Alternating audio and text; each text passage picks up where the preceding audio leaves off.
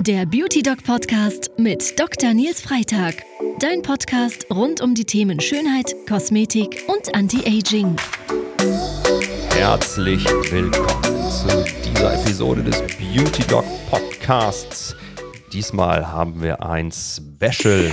Das Beauty Doc Special. Es ist ein Experteninterview rund um das Thema Brustoperationen und äh, das werden die meisten gar nicht wissen. Da gibt es, äh, das betrifft jetzt nicht nur Frauen, das betrifft tatsächlich auch Männer. Mein heutiger Experte ist Facharzt für plastische und ästhetische Chirurgie. Er ist spezialisiert auf ästhetische Verfahren und zwar nicht nur auf operative Verfahren, sondern auch auf nicht operative Verfahren, wie beispielsweise Unterspritzungen. Er ist Trainer, er trainiert Ärzte und hilft ihnen noch besser zu werden. Er ist Speaker und Referent, nicht nur national, sondern auch international. Er ist auch TV-Star. Die ein oder andere, der ein oder andere wird ihn kennen, beispielsweise vom Team Beauty von RTL 2. Nach seinem Studium war er Oberarzt im Krankenhaus in der plastisch-ästhetischen Abteilung und arbeitet jetzt seit zwei Jahren in der, über zwei Jahren in der renommierten Rosenpark Klinik in Darmstadt. Und weil das jetzt hier ein Podcast ist, meine Damen, meine Herren, ihr könnt ihn nicht sehen. Er ist wie aus dem Ei gepellt, sitzt er hier vor mir. Er ist sozusagen das männliche Supermodel unter den Schönheitschirurgen. Ich freue mich sehr, dass er heute hier ist. Dr. Lennart Nenad Josipovic. Hallo Lennart, herzlich willkommen. Ja, herzlich willkommen und äh, herzlichen Dank nochmal für diese ähm, äh, nette Ankündigung. Ja, stimmt ja alles. Ne? Also habe ich mir jetzt ja nicht, ich meine in meinem Falle eh nicht, ne, an den Haaren herbeigezogen, sondern ähm, ja, ist ja so. Ja, herzlichen Dank auf jeden Fall. Schön auch, äh, dich wieder äh, zu sprechen. Ja, wir haben uns jetzt noch länger nicht gesehen. Ne? Letztes Jahr Stimmt. Mallorca waren wir zusammen ein paar Tage, ne? Stimmt. Da waren wir auf einer sehr schönen Fortbildung und äh, haben gemeinsam auch äh, schöne Sachen gemacht und hoffe bald wieder. Du bist übrigens ja auch der Arzt meines Vertrauens, hast ja auch ähm, mich dort ein kleines bisschen unterspritzt. Aber das soll heute nicht Thema sein. Darüber sprechen. Darüber habe ich auch was vergessen. Ja, darüber sprechen wir. Äh, genau, da haben wir es auch versaut. War alles gut danach? Hast nee, du mir nie wieder Feedback gegeben? Nee, das war wunderbar. Ich bin auch sehr zufrieden. Sehr ähm, wir haben es auch gefilmt und wollten das ja äh, auch veröffentlichen. Das haben wir versaut. Das haben wir nicht. Das hat nicht richtig gut funktioniert. Aber das machen wir nächstes Mal zum. das machen wir nächstes Mal zum Thema. Thema heute sind Brust-OPs, Eingriffe an der Brust.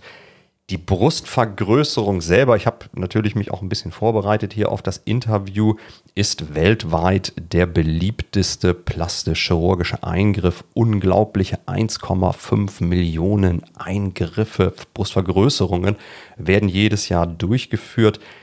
An deutsche Zahlen zu kommen war schwierig, weil es kein ähm, zentrales Register in ähm, Deutschland gibt. Ähm, Aber trotzdem in Deutschland ist äh, die Zahl auch sehr, sehr hoch. Das ja. ist einer der gefragtesten Operationen in der plastisch-ästhetischen Welt. Im Grunde hast du ein Stichwort jetzt schon genannt, in der plastisch-ästhetischen Welt. Das ist ja unheimlich schwierig ähm, für den Laien, da jetzt im Grunde zu wissen, wer ist mein richtiger Ansprechpartner. Ähm, weil ich glaube, wir können jetzt auch Klartext reden, dass äh, jeder möchte im Grunde ein Stück vom Kuchen abhaben derjenige, der die Brust in Deutschland macht, muss ein plastischer und ästhetischer Chirurg sein, weil das ist die einzige Ausbildung, wo man wirklich lernt, wie man die Brust operiert. Klar gehören da auch andere Disziplinen, wie zum Beispiel Gynäkologen und so weiter. Die sind aber eher konzentriert auf Brustkrebs zum Beispiel. Mhm. Aber der plastische und ästhetische Chirurg ist ja ähm, auch ausgebildet, auch gerade für diesen ästhetischen Part Brustvergrößerung. Zum Beispiel bei jungen Frauen, die sich eine größere Brust wünschen, die zum Beispiel gar keine haben. Mhm. Du hast wieder mal ein Stichwort gegeben. Es gibt natürlich Brustvergrößerung, aber es gibt natürlich, was jetzt ein ästhetischer Eingriff ist in aller Regel.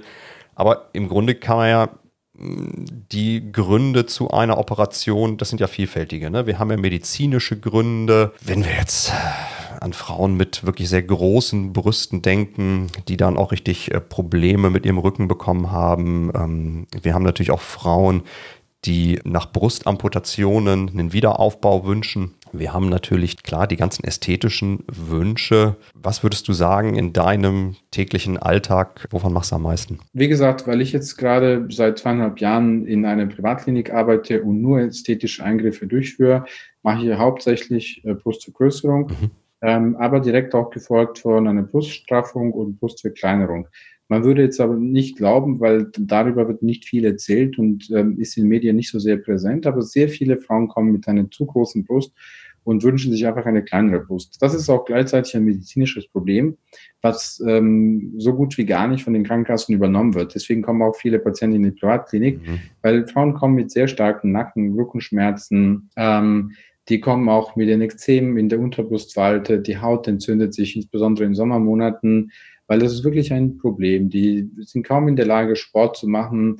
Die sind kaum in der Lage, ähm, dann wirklich sich an äh, sportlichen Tätigkeiten zu beteiligen, sogar manchmal auch in der Berufswelt auch sehr eingeschränkt.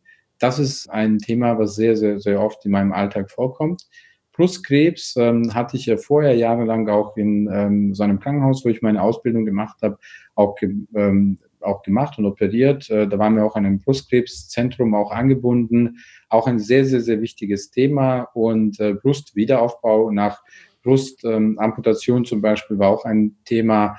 Und Wiederaufbau mit Eigengewebe vom Bauch zum Beispiel oder anderen Körperteilen. Das ist auch ähm, etwas, was ich auch jahrelang gemacht und mitgemacht habe und ähm, natürlich auch eine sehr schöne Disziplin und man kann da den Menschen auch sehr viel helfen und ähm, finde ich auch ganz toll und da gibt es äh, weiterhin auch große Zentren in Deutschland, die das äh, äh, wunderbar auch weiterfliegen und äh, machen. Mhm. Zum Glück natürlich aller Patienten, die genau äh, Bedürfnisse an solchen Eingriffen auch haben. Ich bin ja von Hause aus Anästhesist und äh, habe daher wirklich auch zig, zig, zig äh, bis hunderte OPs gesehen, kenne wirklich auch sehr viele Chirurgen. Jeder Anästhesist kennt natürlich sehr viele Chirurgen und ich kann wirklich aus ja. eigener Erfahrung sagen, primitiv gesagt, es gibt Nutella und es gibt Nutoka. ja, und ähm, ja, insbesondere ähm, die Brustverkleinerung und auch die Straffungsoperationen, ähm, das sind wirklich komplexe Eingriffe und das ist nicht mal eben in 30 Minuten gemacht. Ne? Das kann man, ähm, das, ähm, das kann ich wirklich auch, ähm, das kann ich wirklich bestätigen. Das dauert ein bisschen länger und wenn ich da jetzt einhaken darf, im Vergleich zu einer Brustvergrößerung, das ist schon natürlich eine Kunst. Sie müssen die Brustwarze, zum Beispiel ähm, Brustwarzenvorhof, ähm, meistens auch nach oben versetzen, die überschüssige Haut entfernen und die ganze Brust wieder so in Shape und so in Form bringen, dass es wieder schön aussieht, dass es nach einer sehr schönen Brust aussieht. Nicht einfach ähm, verkleinern und straffen, sondern es muss hinterher mindestens genauso schön aussehen oder natürlich noch viel schöner als vorher das gehört für mich eher so zu einem Bereich, was ich eher so als Kunst bezeichne, weil da muss man wirklich sehr kreativ sein, äh, vor der Operation schon so ein gewisses Vorstellungsvermögen haben, wie sieht denn das Ganze danach aus. Äh, ich muss mich vorher mit meiner Anzeichnung schon so festlegen und während der Operation genau darauf eingehen und ähm, sicher sein, dass es nach der Operation ähm, alles genauso ist, wie ich das geplant habe. Und äh, das dauert natürlich auch viel äh, länger als 30 Minuten nur. Und ähm, das ist dann, wie gesagt, dann eine kreative Kunst. Da kann ich sehr kreativ sein als Chirurg auch. Und das ist das, was mir auch sehr viel Spaß macht. Brustvergrößerung ist auch nicht zu unterschätzen. Ähm, das sind auch ganz wichtige äh, äh Punkte auch zu beachten, ja. Symmetrie, Größe, Abstand zwischen beiden Brüsten und so mhm. weiter. Aber der Eingriff an sich ist natürlich eine ganz andere Natur. Und dieser Eingriff kann zum Beispiel auch 30 bis 40 Minuten dauern. Das mhm. geht dann natürlich auch schnell. Aber wie gesagt, selbst das darf man auch nicht unterschätzen. Und deswegen ist auch immer ganz wichtig für alle unsere Patienten, die das Ganze jetzt mitkriegen, dass man immer natürlich einen Experten, einen Spezialisten gerade auf diesem ja. Gebiet aussucht und äh, sie nicht einfach äh, von jedem operieren lässt, der ähm, schnell äh, damit Geld verdienen möchte. Weil es gibt ja natürlich auch Billiganbieter, ähm, deutschlandweit auch und nicht nur im Ausland, nicht nur in Prag und Istanbul, sondern auch in Deutschland, die äh, zum Hälfte des Preises auch die Brustvergrößerung äh, anbieten, weil man, wie gesagt, damit auch ähm, schnell und gutes Geld verdienen kann. Aber nicht äh, jeder beherrscht es wirklich gut. Und das sehe ich ja immer wieder, wenn die Patienten kommen, weil sie woanders operiert waren, dachten, äh, mit etwas weniger äh, Geld werden sie das äh, gleiche schöne Ergebnis bekommen. Zum mhm. Schluss führt das ja meistens nur zu äh, Frust kann ich absolut bestätigen. Das äh, betrifft jeden Bereich in der Ästhetik. Selbst wenn man deutlich weniger bezahlt, ist es immer noch zu viel, wenn es hinterher in einer Katastrophe endet. Ne? Richtig, so ist das. Ähm, Zum Schluss klar. bezahlt man eigentlich immer das Doppelte dann. Die, ja, und vor allen Dingen muss man auch sagen, unter renommierten Kollegen ähm, variieren die Preise gar nicht so sehr. Ne? Es gibt Preise Richtig. für Qualität und ähm, klar, und die Frage ist natürlich, warum nimmt der einige, äh, der andere nicht mehr? Es gibt einen Kollegen, der zuckt immer mit den Schultern und sagt, weil es muss. Und ähm, da kann man sich dann als Kunde jetzt letztendlich auch ein bisschen die Frage stellen, ist das der richtige für mich? Ne? Klar. Du hast ein paar Arten von Operationen schon angesprochen. Wir haben jetzt über die Vergrößerung, äh, haben wir mal ganz kurz angerissen, die Verkleinerung, ähm, es gibt die Straffung, es gibt Kombinationen aus den Verfahren. Aber es gibt natürlich auch Korrekturoperationen und ähm, ja, auch Implantate. Ähm, kommt auch relativ häufig vor, dass da mal ein Implantat gewechselt werden muss, oder? Genau, das ist eine häufig gestellte Frage, wie oft müssen die Implantate gewechselt werden? Mhm. Früher hat man ja gesagt, nach zehn Jahren sollen die Implantate ausgetauscht werden. Die vierte Generation der Implantate, die ich auch natürlich benutze, ähm, sagt der Hersteller uns zumindest heute, dass die nicht mehr ausgetauscht werden, es sei, die machen Komplikationen und Probleme, mhm. wie zum Beispiel Kapselfibrose. Kapselfibrose ist einer der ähm, eine der Komplikationen, die auftreten kann nach einer Brustvergrößerung, kläre ich immer alle Patienten auf, die so, die für so einen Eingriff auch zu mir kommen, dass es ähm, zu einer Kapselfibrosenbildung auch kommen kann. Und äh, es gibt ja vier unterschiedliche Grade äh, nach äh, Baker-Stadien und äh, Grad 4 zum Beispiel, da ist die Brust verhärtet, schmerzhaft, tut weh und sieht nicht mehr so schön aus. Da muss man diese Implantate austauschen. Ähm, und das kann natürlich relativ äh, schnell nach der Operation auftreten, ein halbes Jahr später, ein Jahr später oder Ui. 20 Jahre später oder 30 Jahre später. Das ist ähm, nicht so wirklich festgelegt. Ähm, da spielen unterschiedliche Faktoren eine Rolle, aber es gibt ja auch keinen bestimmten Grund, den man dann verhindern könnte, ähm, der zu so einer Kapselfibrose führt. Weil das ist auch eine häufig gestellte Frage von meinen Patienten. Herr Doktor, wie kann ich denn das verhindern? Was kann ich denn dafür tun, um das zu verhindern? Und da sage ich dann oft, ja, man kann im Grunde genommen auch nichts tun. Man vermutet auch, dass ähm, irgendein Infekt im Körper, auch Kardies zum Beispiel, auch dazu führen kann, dass sich die Bakterien auch natürlich durch den ganzen Körper auch mal verbreiten und auch sich ähm, ähm, ähm, auch die Implantate belagern. Und ähm, deswegen empfehle ich dann oft, wenn man dann irgendeinen ähm, Infekt im Körper hat, dass man da nicht zögert, sondern den Arzt äh, schnell aufsucht, eventuell rechtzeitig mit antibiotischer Behandlung anfängt und äh, die Krankheit äh, nicht einfach aussitzt. Lass uns das mal durchspielen. Wenn jetzt eine Patientin, Kundin, ich interessiere mich dafür, die Brust vergrößern zu lassen. Das nehmen wir jetzt mal, weil es auch einfach der häufigste Eingriff ist. Ähm, ich mache jetzt einen Termin bei dir und dann sitzen wir uns gegenüber. Wie geht's weiter? Gut, wenn der Patient bei mir sitzt, muss erstmal natürlich die Brust angucken, schauen, äh, wie der Status ist, äh, mit der Patientin besprechen, was sie möchte, wie stellt sie sich das vor, wie soll das denn aussehen soll das zum Körper passen? Möchte sie ein natürliches Ergebnis, wofür ich ja meistens auch bin? Und ähm, ganz schnell gebe ich dem Patienten so ein BH in die Hand, äh, beziehungsweise die ziehen so ein Sport-BH an und wir probieren einfach ein paar Implantatgrößen aus und die gucken sich gleich äh, im Spiegel an und sagen, hm, okay, das gefällt mir, das passt mir oder ich hätte gerne mehr oder weniger. Im Grunde genommen schlage ich dem Patienten schon eine gewisse Größe vor und gebe dann auch das Implantat in die Hand, was meistens auch sehr gut passt. Weil wenn man diesen Job jeden Tag macht, dann hat man so ein bisschen das Gefühl auch dafür, was passt denn zu den Patienten am besten. Und ähm, in ganz, also ganz häufig ist es das so, dass die Patienten dann auch mit der Größe sehr zufrieden sind. Es gibt natürlich Ausnahmen, wo die Patienten sagen, ah nee, ich hätte dann doch gerne noch ein bisschen mehr, weil es soll schon auffallen, man soll es auch merken. Dann passt es ja meistens nicht mehr zu der Proportion, aber das ist der Patientenwunsch und das ist dann auch okay. Wenn die Patienten mit der Größe zufrieden sind, dann erkläre ich natürlich auch dem Patienten, wo der Schnitt liegt, wie das mit den Drainagen ist, ähm, wie lange sie keinen Sport machen dürfen, ähm, was sie nach der Operation nicht mehr machen dürfen oder wann sie was machen dürfen. Das frage ich dich gleich, das frage ich dich gleich auch noch alles. Ja, sehr, sehr gerne. Und eine Sache ist nur noch wichtig vor der Operation, was alle Patienten auch mal besorgen müssen vor der Operation ähm, oder erstmal sich untersuchen lassen müssen. Das wäre, das ist eine Ultraschall, Ultraschalluntersuchung.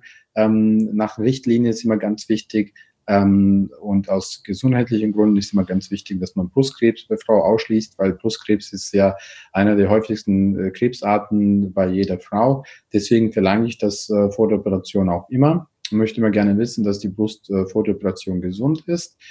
Und ähm, es gibt dann noch mal ein paar andere Themen, die wir noch besprechen, wie zum Beispiel der Preis und ähm, eventuell eine Folgekostenversicherung, wo man sich auch mal versichern lassen kann.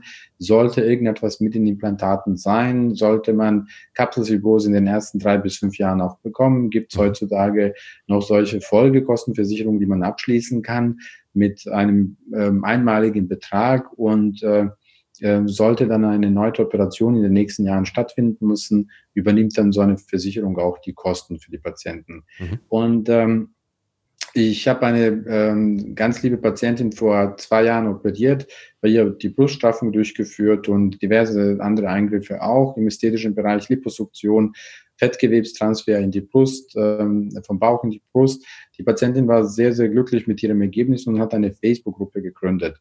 Wir Ärzte sind, ähm, uns ist das nicht erlaubt, äh, Patientenfotos vorher nachher zu zeigen, selbst wenn die Patienten damit einverstanden sind. Ja. Aber die Patienten dürfen das ja machen. Und dadurch, dass sie diese Gruppe gegründet hat, die Gruppe hat ja mittlerweile über 1200 Mitglieder.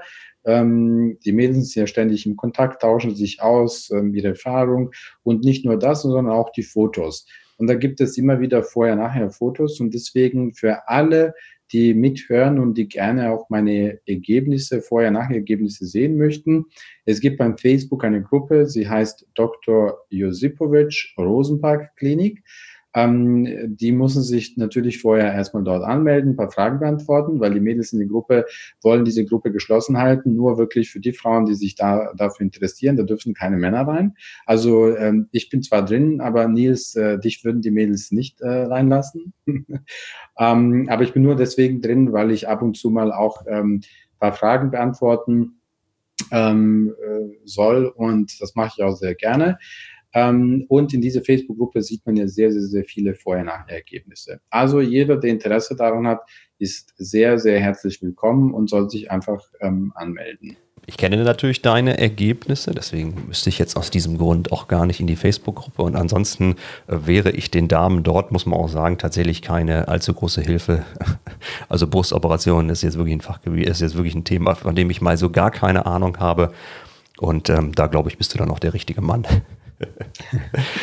Gibt es Frauen, die nicht geeignet sind? Gibt es Kontraindikationen, wo du sagst, ja, es tut mir leid, sie kann ich jetzt speziell nicht operieren? Es gibt natürlich immer wieder äh, Patienten, ähm, die ich nicht operieren kann, möchte, Patienten, die eine ähm, Wahnsinnsvorstellung haben über die Größe, über die Form. Es gibt Patientinnen, die von einer großen Brust auf gar keine Brust gehen möchten. Da geht es natürlich wieder um eine rechtliche Frage. Ähm, da kann man nicht einfach so selbst entscheiden, die Brust komplett äh, wegnehmen zu lassen. Aber gut, das ist ein anderes Thema. Mhm. Äh, wenn es um die Frauen geht, die eine viel zu große Brust haben möchten, muss ich die Patienten immer darüber aufklären, dass wenn man sich 1200 Euro Milliliter pro Seite wünscht, das sind fast zweieinhalb Kilo, äh, die man mit sich jeden Tag schleppen muss. Und wenn der Mann nebendran sitzt, muss ich Patienten oft dann aufklären und hinweisen auf die Rückenschmerzen, Nackenschmerzen, all die Probleme, mhm. mit denen die Frauen auch kommen, die eine Brustverkleinerung sich wünschen.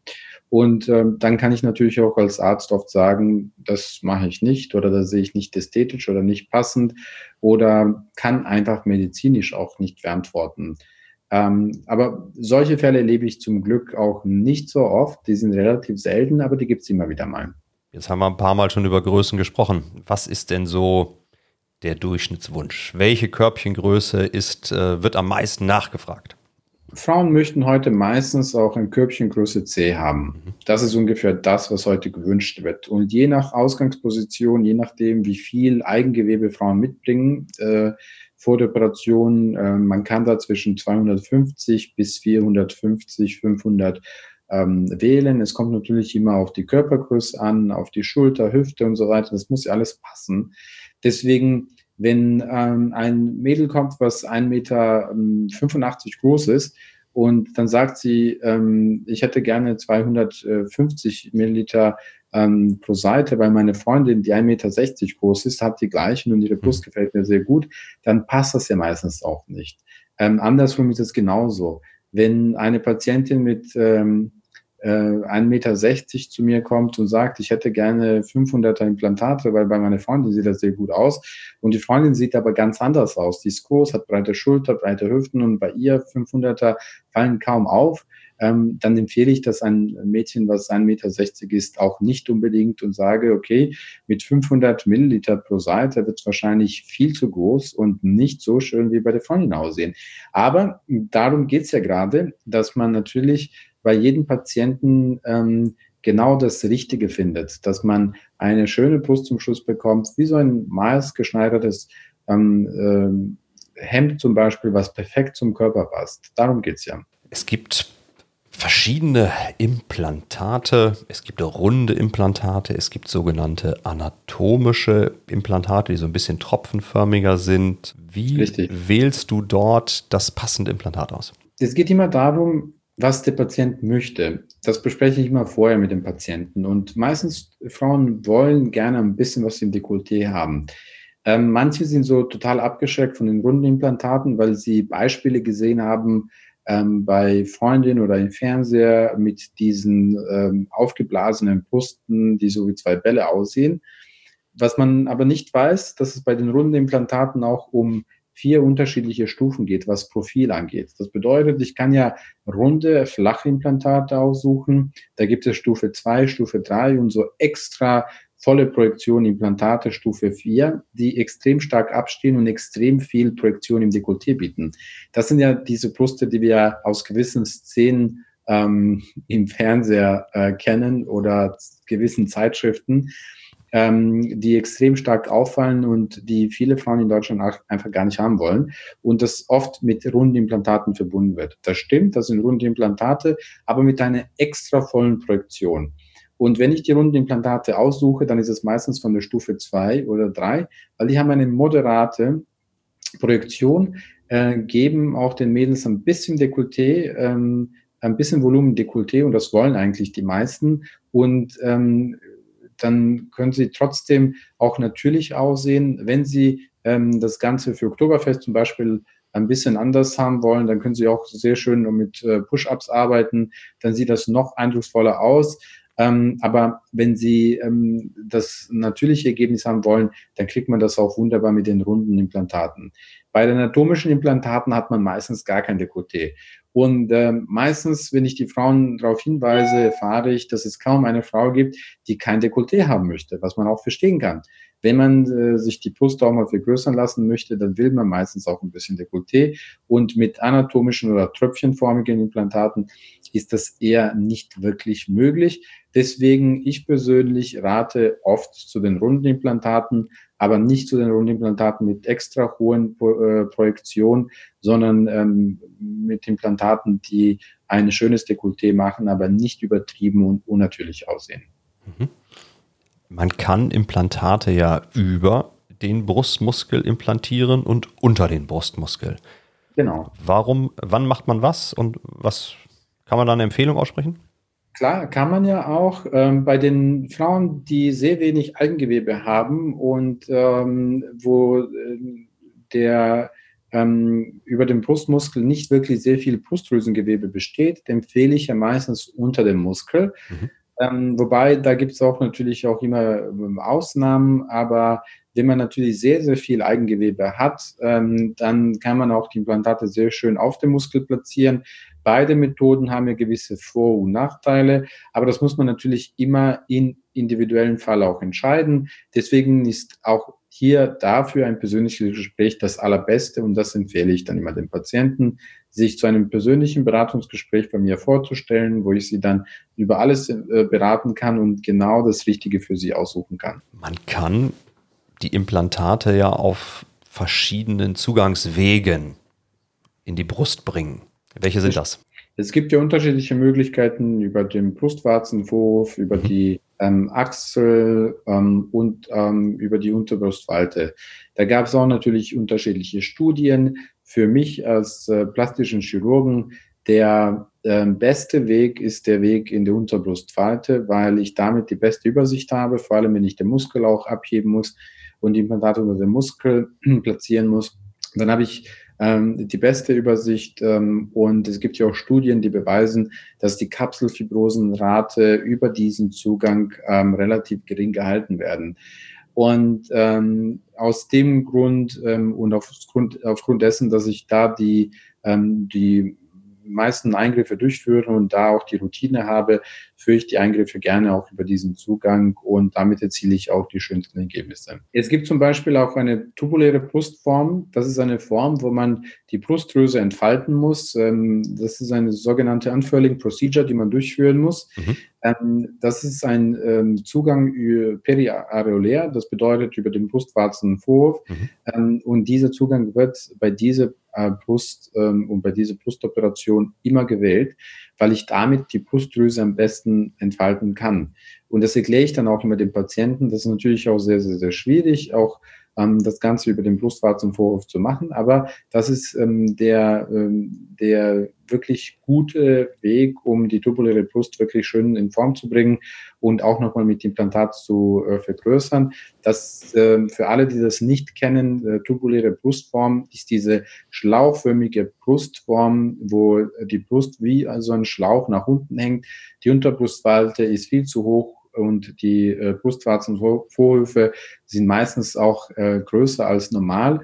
Und ähm, Mädels leiden auch sehr, sehr, sehr stark drunter. Aber für alle, die sich noch nicht getraut haben und die denken, dass man diese Brust nicht wirklich in Form bringen kann und schön machen kann, ähm, sage ich, äh, ja, doch, das kann man. Man kriegt da ein sehr schönes Ergebnis und äh, man muss aber nur erstmal wissen, wie und es gut planen. Wir haben das Thema Kosten schon ganz grob mal angerissen.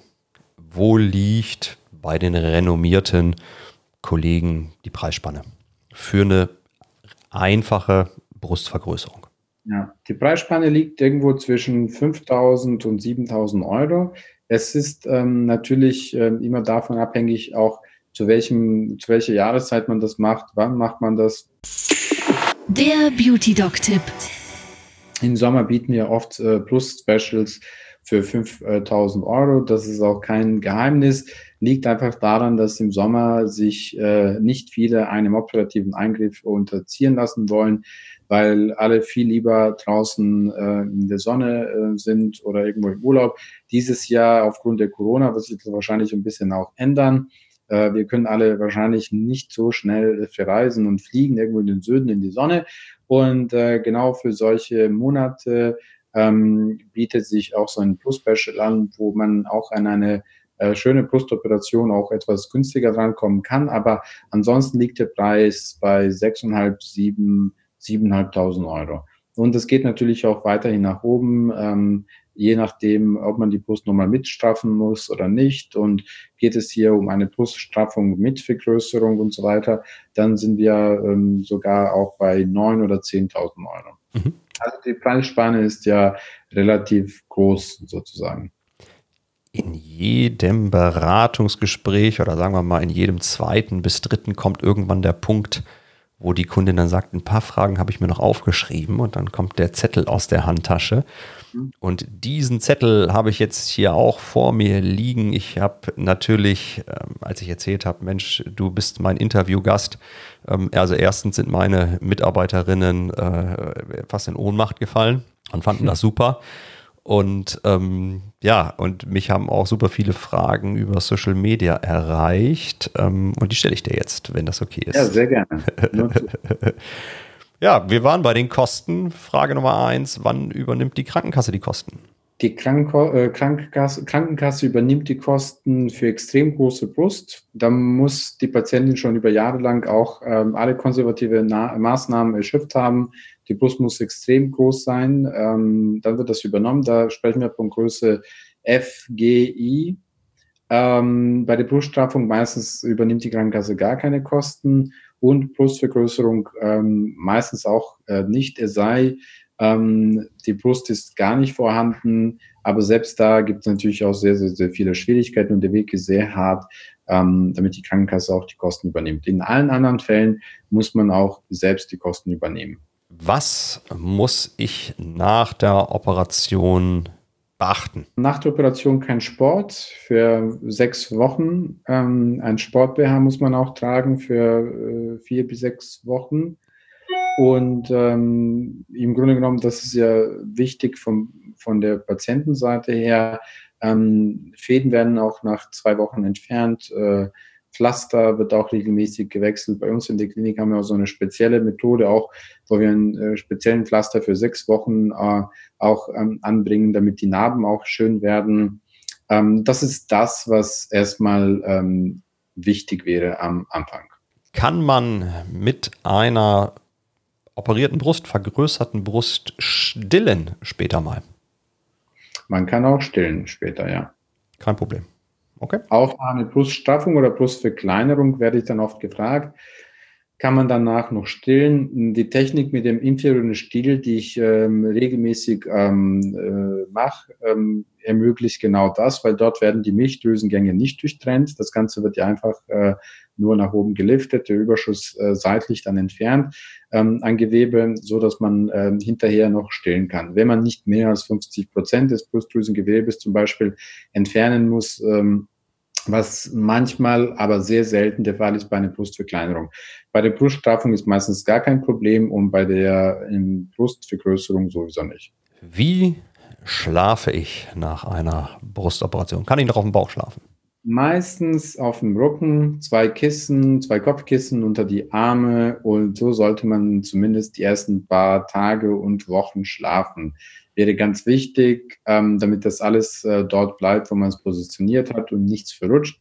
Deswegen auf gar keinen Fall nach der Operation auf dem Bauch schlafen. Können Sie mich krank schreiben? Wenn ja, wie lange oder muss ich Urlaub nehmen nach der Operation? Eine gute Frage. Äh, wir können auch gerne krank schreiben. Da steht natürlich auch ähm, eine Privatklinik äh, auf dem ähm, Schein und äh, wenn die Patienten das umschreiben lassen möchte beim Hausarzt, da können Sie auch gerne Ihren Hausarzt auch aufsuchen. Ansonsten empfehle ich dem Patienten immer mm, vorher sowas auch mit dem Arbeitgeber ehrlich auch mal abzuklären und äh, ansonsten helfen den Patienten auch gerne auf diesem Weg. Ja, das ist so zweischneidig. Ne? Ich meine, man kann es verstehen, aber ich selber bin auch Arbeitgeber. Ähm, ein bisschen Blutdruck würde ich auch kriegen, ja. ja gut, da muss er selber für sich selber auch entscheiden. Ja, ja, ja. Ja, vielleicht kann man es ja als Bonus machen oder so. Ja, okay. Ja. ähm, wie lange muss der Kompressions-BH äh, getragen werden? Sechs Wochen. Narbenbildung. Wie hoch ist die Gefahr, dass das jetzt doch vielleicht eine wulstige Narbe wird? Gut, es gibt Patienten, die haben eine Veranlagung dazu. Bei der Brustvergrößerung, das ist eine sehr kleine Narbe, so eine Minimal-Scar-Technik äh, von drei Zentimeter. Diese Narbe ist ja kaum sichtbar in der Unterbrustwalte. Bei der Brustverkleinerung, Bruststraffung, ähm, da geht es meistens um größere Schnitte, auch um die Brustwarze und so weiter. Und dieser Schnitt halt meistens auch gut ab. Nicht bei allen Patienten, aber bei den meisten Patienten. Wenn jemand so eine überschießende Narbenbildung entwickelt, dann ist es meistens, meistens eine Veranlagung. Ähm, natürlich operativ kann man auch sehr viel darauf achten, dass man spannungsfrei auch einnäht und so weiter, dass sich da ähm, die Narben äh, dass die Narben nach der Operation nicht so eine große Spannung ausgesetzt sind, dann halten die in der Regel auch meistens auch besser. Aber ähm, wenn die Patienten auch die Veranlagung mitnehmen, dann, dann muss man einfach mal abwarten und schauen und hinterher gucken, ob man dann noch mit anderen Methoden äh, konservative Methoden mit Cortison oder sonstigen Therapien, ähm, Laser und so weiter auch äh, die Narben behandelt. Ja, grundsätzlich kann man frische Narben ja relativ gut behandeln, ne, im Gegensatz zu alten. Wie lange halten so die Schwellungen an nach der Operation? Die Stellung kann ja schon ein paar Wochen bis ein paar Monate dauern. Und ich sage oft den Patienten auch, ähm, das endgültige Ergebnis sieht man erst äh, sechs Monate bis Jahr später. Deswegen begleite ich meine Patienten so lange. Meine Patienten haben auch alle die Möglichkeit, nach eine, zwei Wochen, sechs Wochen sich bei mir vorzustellen zur Kontrolle. Das empfehle ich auch, das erwarte ich auch. Und danach auch nach drei, sechs Monaten und zwölf Monaten. Ähm, nach zwölf Monaten gibt es auch nochmal ein Abschlussbild und dann vergleichen wir das vorher, nachher, gucken uns das alles so ein bisschen an und ähm, das, äh, wie es dann ein Jahr nach der Operation aussieht, ist das, wie es danach auch weiterhin aussehen soll und wird, weiß das. Wann werden Drainagen eingelegt und wie lange bleiben die drin? Die Drainagen werden bei meisten Eingriffen eingelegt. Ähm, weil ich damit äh, vermeide, dass Blut, was sich da in der Brust ansammelt, ähm, auch ähm, einen großen Bluterguss bildet, was eventuell operativ nochmal entfernt werden muss, was natürlich auch sehr blöd wäre, auch für Patienten. Ähm, und deswegen werden grundsätzlich die Drainagen eingelegt und meistens am nächsten Tag entfernt. Jetzt haben wir einen Punkt, wir haben ihn vorhin schon angerissen, ne? und ich muss da nochmal drauf eingehen, weil das einfach wichtig, weil es einfach wichtig ist. Was ist deine Meinung zum Thema OPs im Ausland? Gut, ähm, das ist natürlich auch sehr schwierig zu sagen. Ähm, es gibt ja auch gute Operateure im Ausland. Klar. Allerdings ähm, gibt es äh, natürlich auch eine Barriere. Das ist oft eine sprachliche Barriere. Jemandem zu erklären, was möchte ich, was bekomme ich, wie sieht der Arzt auch die Ästhetik, wie sieht der Arzt ähm, ähm, äh, das Ergebnis, was ich mir wünsche, hat er das verstanden, kann er das umsetzen. Das ist so die erste Hürde. Nach der Operation kommen die nächsten Hürden und zwar, wie erreiche ich denn meinen Arzt? Wie gehe ich zu Kontrollen? Wenn irgendetwas ist, äh, die Patienten nach so einer Operation sind oft sehr, sehr schnell beunruhigt und rufen dann auch an. Alle meine Patienten haben natürlich immer die Möglichkeit, jederzeit mich zu erreichen, telefonisch, per E-Mail oder vorbeizukommen. Das ist natürlich im Ausland nicht gewährleistet. Und wenn es dann manchmal in so eine unglückliche Richtung geht, sich irgendetwas infiziert oder Probleme bilden, dann ähm, ist der Patient, der sich im Ausland hat operieren lassen, weit weg von seinem behandelnden Arzt und kann die Hilfe nicht aufsuchen. Und das ist oft etwas, was ähm, wirklich nach so einer Operation notwendig ist. Nicht nur operieren, sondern einfach hinterher sich auch kümmern. Und das ist äh, das, wo ich auch sehr viel Wert drauf lege, dass die Patienten sich auch mal sicher und wohlfühlen, auch nach der Operation. Und es geht auch nicht immer alles glatt. Es kann ja auch mal zu ähm, kleinen Problemen kommen, aber der Patient ist auch in der Situation nicht in der Lage zu entscheiden, ist das etwas, was ich dem Arzt zeigen muss oder nicht. Und wenn ich aber als Arzt mir das angeschaut habe ähm, und dem Patienten sage, darum muss es sich jetzt keine Sorgen machen oder das muss man jetzt nochmal operativ äh, behandeln, dann vertraut der Patient, fühlt sich dann auch wohl und ich bin ja für meine Patienten da. Von dem Aspekt her, ähm, all das ist im Ausland nicht gegeben und ähm, sehe ich eher so als schwierig und problematisch. Und wenn es dann Probleme gibt, äh, kommen die Patienten dann meistens auch wieder zu uns hier in Deutschland ortsnah. Und ich erlebe von äh, solchen Patienten auch sehr viele, helfen natürlich auch immer sehr gerne, aber ähm, das ist für Patienten natürlich dann immer auch eine Vertrauenssache, weil der Operateur sollte auch der Arzt sein, ähm, Arzt auch des Vertrauens, zu dem man auch hingeht, auch wenn man äh, Probleme und Komplikationen auch bekommt. Klar, vor allen Dingen auch bei aller fachlichen Qualifikation ähm, kennst du dann natürlich auch nicht die Details. Ne? Was ist gemacht worden? Was gab es für Komplikationen? Gab es im Eingriff? Zu, ja, genau. Eine Auffälligkeit, ne? das heißt, bei allem Bemühen fehlen dir einfach ähm, wichtige Punkte. Ich finde es auch relativ gefährlich, ähm, weil natürlich ähm, es ist, die Kundin hat natürlich ganz klar auch ein Kostenrisiko.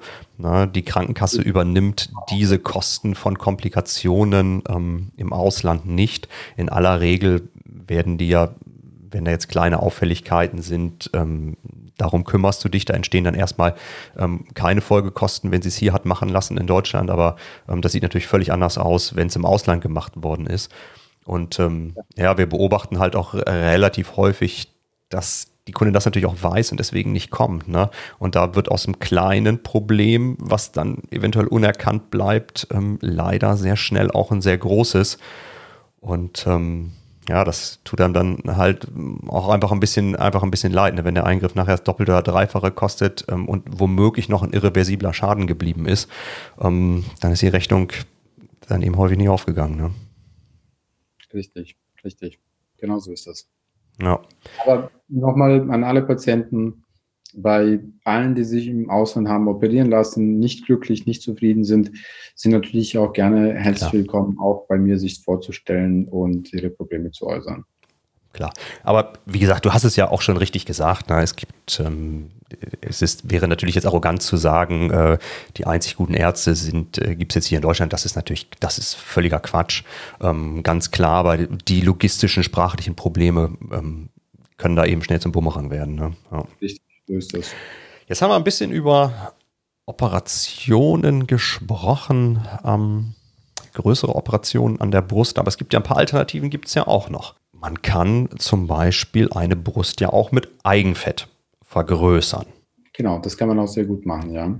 Wann ähm, empfiehlt es das eine und wann das andere? Weil also ein Eigenfett, ist das nicht der schonendere Eingriff? Man kann das grundsätzlich immer machen, wenn ausreichend äh, Fett vorhanden ist. Mhm. Wenn die Patientin auch eine Brust hat, die sich gerne etwas größer vorstellt oder wünscht oder sich größer vorstellen kann, das kann man natürlich auch sehr gut machen. Ähm, und die Voraussetzung dafür ist, dass kein Brustkrebs vorliegt, auch in der Familie nicht, weil die Stammzellen sind potenziell auch krebserregend, könnten krebserregend äh, sein. Und äh, aus dem Grund würde ich bei Patienten, die eine Krebsgeschichte äh, ähm, in ihrer Vorgeschichte haben, abraten. die sollen mindestens drei Jahre oder noch länger auch ähm, gesund sein, ähm, damit sie so einem Eingriff unterziehen. Und ansonsten würde ich da auch immer empfehlen, natürlich vorher eine Untersuchung durchführen zu lassen, um auszuschließen, dass man äh, Brustkrebs ähm, ähm, hat. Ähm, und im Grunde genommen, viele Patienten haben eine kleine Brust und wenig Fett und wünschen sich genau diesen Eingriff, weil sie keinen Fremdkörper haben möchten. Bei diesen Patienten geht das meistens dann nicht. Bei den Patienten, die sehr viel Fett zu bieten haben, bietet sich gleichzeitig mal den Körper schöner zu formen und die Brust größer zu bekommen. Also genau diese Fettverteilung, die man sich dann wünscht, ähm, da wo das Fettgewebe stört, meistens im Bauch und den Hüfte, an der Flanke, da kommt das Fettgewebe weg und kommt dahin, wo man sich das wünscht, in die Brust oder in den Po. Und so entstehen dann auch äh, sehr viele schöne Körper. Sehr gut, ich möchte da aber nochmal einhaken. Wie sieht's denn aus? Ähm verschlecht ist eine Brust mit einem Implantat oder nach einer Eigenfetttransplantation später schlechter beurteilbar, wenn wir jetzt beispielsweise an eine Mammographie oder Ultraschall denken? Also nicht unbedingt schlechter beurteilbar, weil es gibt ja auch unterschiedliche Möglichkeiten. Mit dem Ultraschall kann man ja die Brust gut beurteilen. Wenn das nicht hilft, äh, dann Mammographie beziehungsweise MRT und da musste man natürlich auch alles äh, ähm, gut zu erkennen sein. Aber im Grunde genommen ähm, ist es immer eine individuelle Entscheidung, ähm, ob ich jetzt ein Implantat oder äh, Fettgewebe ähm, nutze, um die Brust zu vergrößern. Und das ist ähm, aus dem Grund natürlich auch immer am besten in einem persönlichen Beratungsgespräch alle Optionen ähm, mit dem Patienten äh, durchzugehen, sich den Patienten vor Ort anzuschauen und zu entscheiden, was für den Patienten das Beste ist, weil zum Schluss am Ende des Tages, wir wollen äh, alle, also wir Ärzte wollen für unsere alle Patienten nur das Beste schöne Ergebnisse, glückliche und zufriedene Patienten, weil wenn die Patienten zufrieden sind, sind wir auch mal glücklich mit unserer Arbeit und das ist im Grunde genommen das, was äh, unsere Arbeit auch wieder schön macht. Also Menschen einfach glücklich machen. Das Beauty Dog No Go. Silikoninjektionen. Was ist da los? Gibt es das? Wird das häufig gemacht? Ähm, Habe ich ja, wir ab und zu in den letzten Jahren auch noch gesehen haben, war noch Hyaluronsäureinjektion auch in die Brust, aber mhm. es hat sich auch nicht unbedingt als was Gutes äh, bewiesen und gezeigt. Und von Silikon brauchen wir jetzt gar nicht zu reden. Das, was wir aus Medien mitgekriegt haben, dass Industriesilikon in die Brust oder in den Po gespritzt wird und so weiter, das ist äußerst unseriös und äh, sollte einfach äh, gemieden werden. Wenn Sie sowas mitkriegen, dass jemand sowas anbietet oder macht, dann äh, dann äh, soll man einfach äh, nicht hinhören und nicht hingehen und sich äh, sowas nicht machen lassen. Weil ähm, das ist alles ähm, nicht so ähm, ungefährlich und äh, da soll man sich schon auf die bewährte Methoden auch verlassen, die seit Jahren äh, durchgeführt werden und gute Ergebnisse zeigen und gesundheitlich, gesundheitlich nicht schädlich sind. Große Warnung für sowas. Okay. Vor ein paar Jahren ging das so durch die Presse, so die Partybrust, Kochsalzinjektionen um die Brust oder das Dekolleté fürs Wochenende schön zu machen. Ich habe es jetzt nur gelesen. Ich habe ähm, keine Ahnung. Ich, es, weder wurde ich es gefragt, ähm, äh, ob wir es anbieten, noch sonst irgendwas. Äh, ich habe keine Erfahrung. Sag mal was dazu. Nils, das ist genau das Gleiche, wenn wir zwei jetzt äh, Freitagabend äh, vor der Party uns einfach mal äh, Kochsalzlösung in die Brust, Brust spitzen würden oder einen Bizeps, damit wir muskulöser und kräftig aussehen. Das macht alles absolut gar keinen Sinn, äh, weil es nicht lange hält und weil es von sonst wem durchgeführt wird auf solchen Partys und das ist äußerst unseriös. Siehst du also auch, siehst du auch keinen Trend drin, dass das jetzt irgendwie häufiger gemacht wird, oder? Natürlich nicht, weil viele haben auch Angst vor den Spritzen und keiner möchte sich mal irgendwelchen Spritzen unterziehen, damit man äh, eine geschwollene, äh, aufgeschwemmte Brust für die nächsten paar Stunden auch hat. Ja, vor allem also, Infektionsrisiko besteht ja nach wie vor. Da ne? sind ja immerhin ganz klar. Die ganzen riesigen Komplikationen, klar. die Spritzen und so weiter, das macht alles absolut gar keinen Sinn. Das Beauty Doc Fazit. Um das ganze Gespräch nochmal zusammenzufassen, können wir festhalten, eine gut gemachte Operation der Brust kann die Zufriedenheit mit dem eigenen Körper enorm steigern, aber es ist nicht ganz so einfach, wie man sich es manchmal vorstellt. Es gibt viele Dinge zu beachten. Es gibt auch einige Risiken, die man besprechen ähm, muss und ähm, individuelle Besonderheiten, die beachtet werden müssen. Deshalb ist die Auswahl des Arztes extrem wichtig. Der geeignete Facharzt ist im Grunde der Facharzt für plastische, ästhetische Chirurgie. Und jetzt kommt das Beauty Doc Ausrufezeichen. Beauty Doc Ausrufezeichen. Natürlich kann ein Podcast eine individuelle Beratung nicht ersetzen, weswegen ihr natürlich eingeladen seid, ähm, euch an Leonard zu wenden, an die Rosenpark Klinik zu wenden zum Beispiel oder einfach äh, einen plastisch-ästhetischen Chirurgen in eurer Nähe. Wenn dir dieser Podcast gefallen hat, dann würde ich mich über eine positive Bewertung freuen. Ein paar relevante Informationen habe ich natürlich in den Show Notes hinzugefügt. Wer sich zum Beispiel zu den 29.000 Instagram-Followern von Leonard gesellen möchte, kann das gerne tun. Link findet ihr in den Show Notes. Ansonsten äh, findet ihr, wenn ihr bei Insta mal schaut, einfach gucken, Dr. Josipowitsch unterstrich Rosenpark. Also Leonard, vielen, vielen Dank dass du dir die Zeit genommen hast. War sehr schön und bis bald. Vielen Dank. In der nächsten Folge geht es um das Thema Zellulite. Was kannst du tun, um eine Zellulite zu verbessern? Gibt es überhaupt Behandlungen, die da einigermaßen sinnvoll sind oder ist das alles Quatsch? Also, bis zum nächsten Mal. Alles Gute. Hat dir der Podcast gefallen? Abonniere ihn jetzt und freue dich jede Woche auf spannendes, frisches Insiderwissen. Der Beauty Doc Podcast mit Dr. Nils Freitag. Dein Podcast rund um die Themen Schönheit, Kosmetik und Anti-Aging.